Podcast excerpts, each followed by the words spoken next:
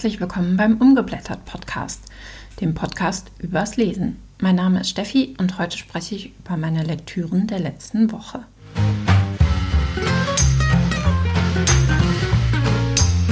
So, es sind zwei Wochen vergangen. Ich äh, arbeite wieder seit zwei Wochen und ähm, dementsprechend wenig habe ich auch gelesen. Ich fasse die zwei Wochen vom 20.08. bis zum 2.09. zusammen und ich habe wirklich nicht viel zu berichten. Ich habe ein einziges Buch beendet, das war das 20.000 Meilen unter dem Meer von Jules Verne, was ich ja im Rahmen eines Readalong auch auf meinem Blog begleitet habe und ich glaube, das war auch der einzige Grund, dass ich es beenden konnte ähm, dass da so ein bisschen der Druck hinter war. Ähm, und ich euch versprochen hatte, da regelmäßig drüber zu berichten.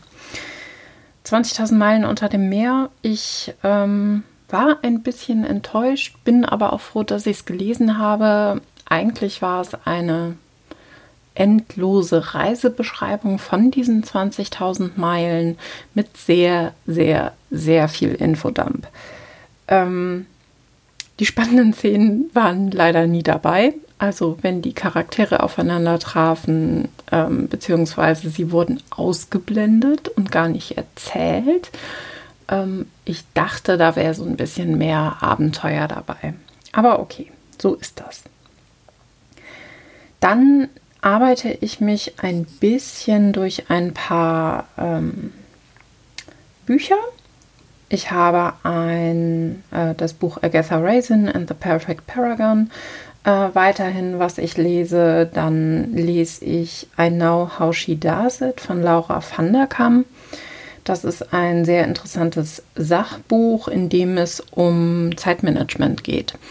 Und zwar Zeitmanagement von äh, Frauen, die sowohl Familie oder ein sehr ähm, ausgiebiges Privatenleben neben dem Job haben, neben einem sehr fordernden Job, ähm, wo in der Regel es in der Woche mehr als 40 Stunden gearbeitet wird.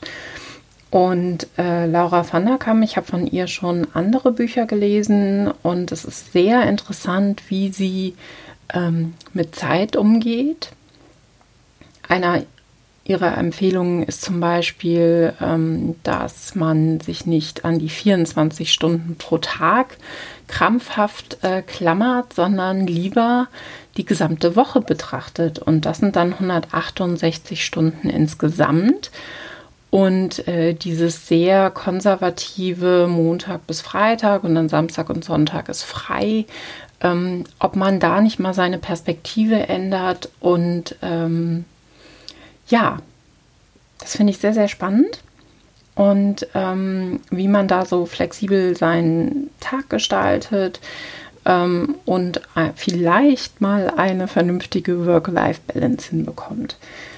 Es ist ein sehr intensives Buch und sehr unglaublich klein gesetzt. Also die Schriftgröße ist, glaube ich, bei 8 oder 9 Punkt. Ähm, äh, sehr schmaler äh, Zeilenabstand. Es wird noch eine Weile dauern, bis ich da durch bin. Ich bin jetzt gerade mal Mitte der 70er, was die Seiten angeht. Aber ich lese immer wieder rein und ähm, ja. Dann habe ich gestern oder vorgestern angefangen Stephen Fry Mythos. Ähm, da erzählt Stephen Fry die griechischen Mythen nach. Ähm, das war ein Bibliotheksfund und ähm, eigentlich wollte ich gar kein neues Buch anfangen, aber wie das manchmal so ist, ähm, ich habe mit dem Vorwort angefangen, die erste Story gelesen und ja, und jetzt ist es angefangen. Mehr habe ich euch schon fast nicht mehr zu erzählen. Ähm, ich habe die zwei Wochen die Seiten mal zusammengerechnet und bin gerade mal auf mickrige 296 Seiten gekommen. Ihr seht, ich äh, war abends so K.O. nach dem Job, ähm, dass ich wirklich nach zwei, drei Seiten ähm, sofort eingeschlafen bin. Ich bin mal gespannt, wie die nächste Woche wird. Dann habe ich aber noch einen Hinweis, News aus der Buchbubble. Und zwar ist am 1.9. ein Crowdfunding gestartet, was ich äh, euch nicht vorenthalten möchte. Und zwar ein Crowdfunding von der Juliana Fabula, einer Autorin, Twitcherin und Coverdesignerin. Sie macht wirklich großartige Cover.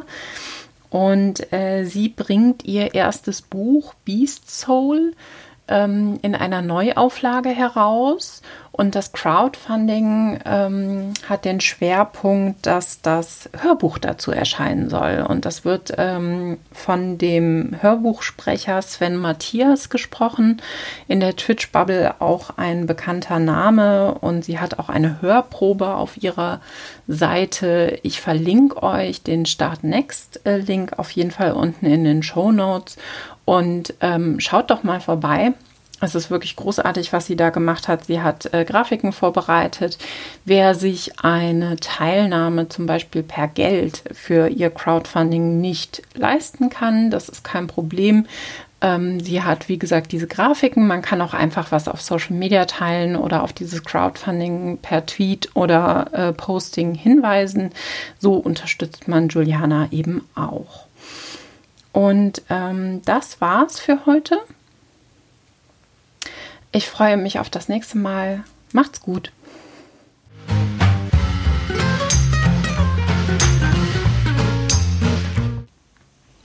Das war Umgeblättert, der Podcast übers Lesen. Danke fürs Zuhören und bis zum nächsten Mal.